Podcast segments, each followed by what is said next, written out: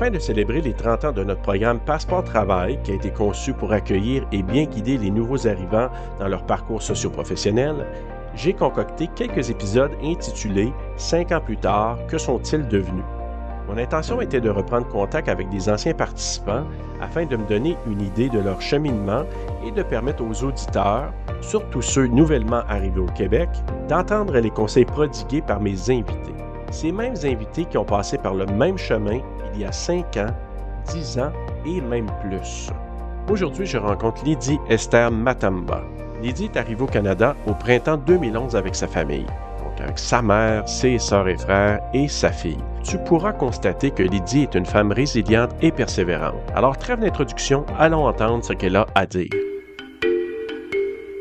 Lydie, je voulais vraiment te rencontrer. Merci d'avoir accepté mon invitation. Ça fait plaisir.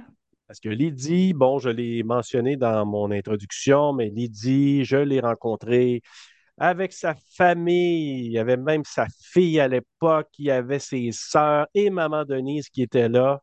Oui. Tu te souviens, est-ce que tu te souviens de ça? Oui, je me souviens comme si c'était hier, je ne peux jamais oublier. L'accueil était chaleureux, vraiment. Oui, oui. En tout cas, pour moi, là, ça a été vraiment un moment marquant dans ma carrière parce que j'avais fait quand même euh, huit, euh, années de, travail dans, sur un point de service à Elmer. Je suis revenu en mars 2011 et en avril 2011, je te rencontrais avec ta famille qui arrivait euh, à ce moment-là du Niger, hein, c'est bien ça?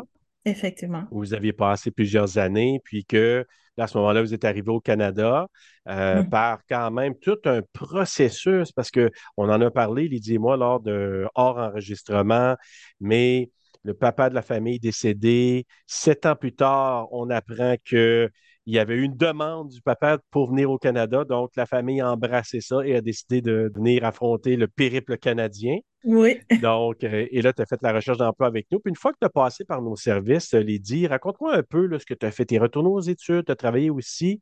Raconte-moi un peu ce que tu as fait. Une fois que j'ai passé par vos services, en fait, j'ai intégré le marché, euh, marché de travail. C'était, je vais dire, ma première fois que je sois employé. Donc, euh, le choc de ma vie, mais bon, il a fallu que je, prenne tout le temps un verre d'eau puis que je, me dise, bon, écoute, c'est la réalité, hein, il faudrait bien que l'argent rentre de quelque part. J'ai commencé à travailler dans le domaine de l'entretien ménager comme euh, femme de chambre. Ensuite, ouvrir un an après un autre travail encore euh, comme entretien aussi, donc euh, de job. De, ça, c'était de... Je commençais à travailler, mon premier travail en 2012, parce que j'ai accouché en juin 2011. Donc, ça, je ne l'ai pas dit, mais oui, tout à fait. Donc, quand tu étais venu, oui, tu avais déjà ta petite fille avec toi, mais tu étais enceinte. Fait que je me souviens très bien de toi, là, dans nos locaux. Oui, j'ai accouché en juin 2011. Et en 2012, en avril 2012, c'est là que j'ai commencé mon premier travail. C'est là que mon désir, là, tu sais, ma soif entrepreneuriale a commencé à me déranger. Et j'arrêtais pas de, tu sais, de tourmenter. Euh, je, je savais pas c'était quoi la dépression. On m'a dit après ça que j'étais en train de déprimer, en fait. Mais ça, ah. ça me chagrinait, en fait. J'avais le goût de retourner dans mon, dans, dans ce que j'aime et tout ça. Le problème, ben, si je peux dire un problème, c'est qu'on nous, en, je veux pas généraliser, mais je parlais en nous, entre Africains, on a toujours tendance d'aller demander, avoir des informations chez nos compatriotes ou les autres Africains qui sont là. Mais on oublie souvent que on, on traverse pas, le, on passe pas par le même chemin, peu importe si on a les mêmes informations. Donc, euh, j'ai trouvé ça toujours parce que moi, je suis quelqu'un qui, aime vraiment euh, chercher, avoir les réponses à tous les détails avant d'embarquer dans quelque chose. Alors, du coup, les informations que j'avais à gauche-droite, c'était pas assez pour moi pour dire, OK, je commence. À, ce temps-là, c'était pas aussi facile que maintenant. Donc, je veux dire par colère ou quoi, je me suis dit, j'ai dit, OK, vu que je trouve pas l'information par-ci, par-là, ben, je veux retourner à l'école. Et c'est comme ça que j'ai commencé en 2014 ma démarche pour l'université. à l'UCO. Euh, je m'étais inscrit comme euh, pour pour prendre la, la comptabilité vu que c'est c'est ça que j'avais fait en Afrique. La comptabilité là-bas ici, c'est pas la même chose. Donc, j'ai commencé comme candidate libre et quand j'ai pris quelques cours de comptabilité et tout ça, j'ai vu que, aïe, c'est plus pour moi, ça. je suis plus dans les maths financières et tout ça, là. J'ai dit non, je, je pourrais pas.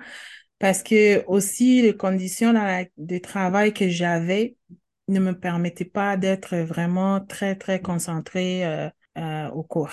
Je travaillais de nuit. Je finissais à 8 heures le matin. Bon, 8 heures, 7 heures et demie, 8 heures. J'avais le temps d'arriver, embrasser mes enfants, les voir partir à l'école. Et ensuite, je me couchais. Je me réveillais peut-être à midi. J'avais pris les cours. C'est ça aussi qui était bon.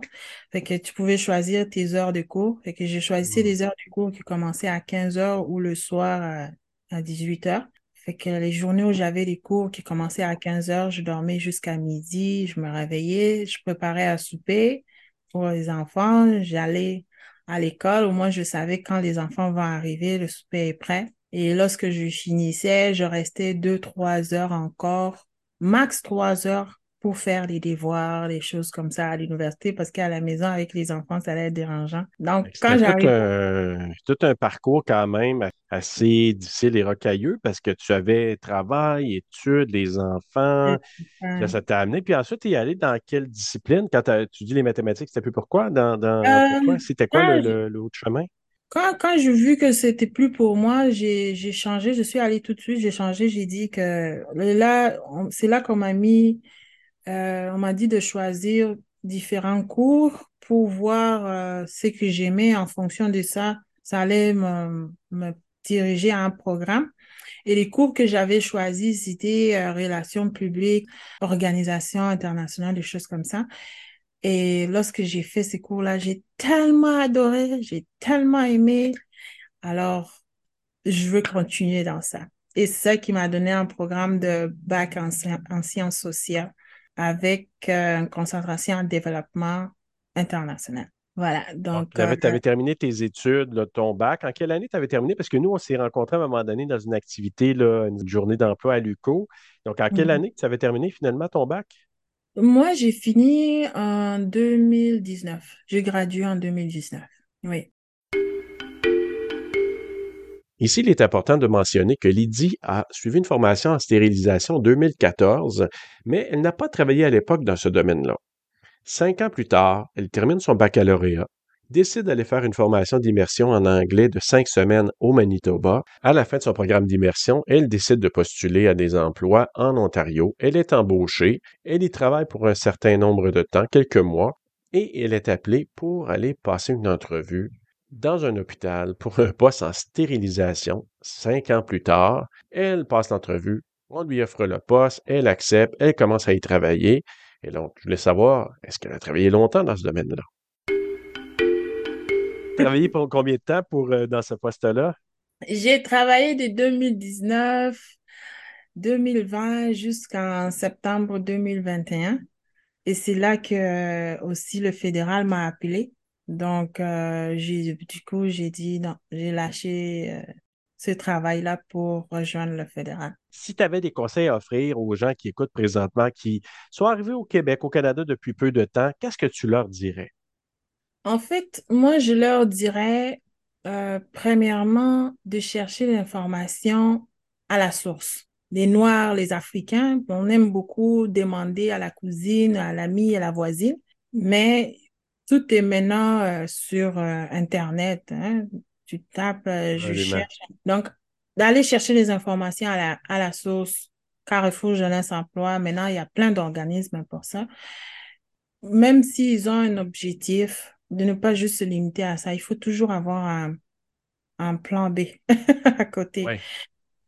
De travailler sur quelque chose, tu as une opportunité qui se présente, saisis-la, parce que ça te donne de l'expérience au cas où ben, ton rêve il, se fait pas ou ça se passe mal, ben, au moins tu auras acquis aussi de, l'expérience qui peut te permettre de continuer à, à, travailler, à être toujours active en fait.